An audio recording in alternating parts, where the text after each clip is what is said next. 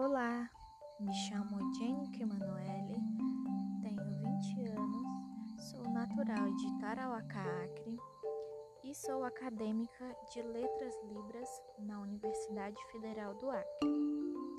Eu fiz meu ensino médio em duas escolas. Uma que foi uma das primeiras escolas a testar o um ensino integral e a outra em ensino regular. Nessa escola de ensino integral, eu passei seis meses do meu segundo ano do ensino médio, porém tive que sair devido à gravidez na adolescência e com isso eu passei a frequentar uma escola de ensino regular. Tive algumas dificuldades devido a essa gravidez precoce, porém terminei o ensino médio fiz o Enem 2018, não passei, porque até então eu não tinha uma perspectiva de que curso eu queria. Naquele momento, qualquer um para mim bastava. Eu ainda não tinha me encontrado como acadêmica, como estudante.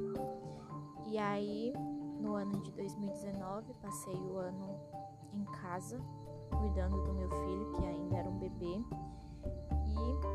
eu fiz o Enem pela segunda vez no fim de 2019, mas antes disso eu já tinha feito pré-Enem no, no programa Eu Tô na UFAC. Isso me ajudou muito, só não prossegui devido a é, ser à noite, ser muito tarde. Chegou ao ponto de eu ser assaltada, porém isso não me desmotivou, ainda continuei estudando em casa. E em meados de setembro de 2019, é, eu comecei a fazer cursos profissionalizantes e me indicaram um curso básico de Libras. Como no meu ensino médio eu tive contato com pessoas surdas, eu já me interessei, fiz o curso e aí eu me encontrei, digo academicamente. E foi aí quando eu fiz o Enem de 2019, tirei uma nota ótima decidi me inscrever no curso. Porém, eu não tinha certeza que ia passar. É tanto que já estava tudo certo para eu ir cursar medicina na Bolívia e já tinha passado no vestibular, só faltavam os trâmites quando eu recebi a notícia que eu tinha passado na Federal do Acre. Aquilo para mim foi uma mistura de êxtase com né, decidi ficar pelo fato de ser uma federal e eu não ter custo algum.